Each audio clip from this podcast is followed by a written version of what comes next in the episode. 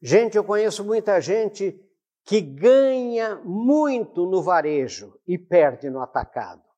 Quer dizer, ganha nas pequenas coisas, dá pequenos golpes, cobra pequenas despesas e perde grandes promoções. Eu conheço gente, por exemplo, que encrenca com besteiras numa negociação e perde a negociação.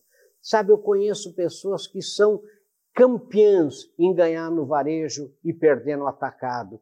E você precisa saber que para a gente ganhar nas grandes coisas, a gente tem que muitas vezes saber perder nas pequenas coisas.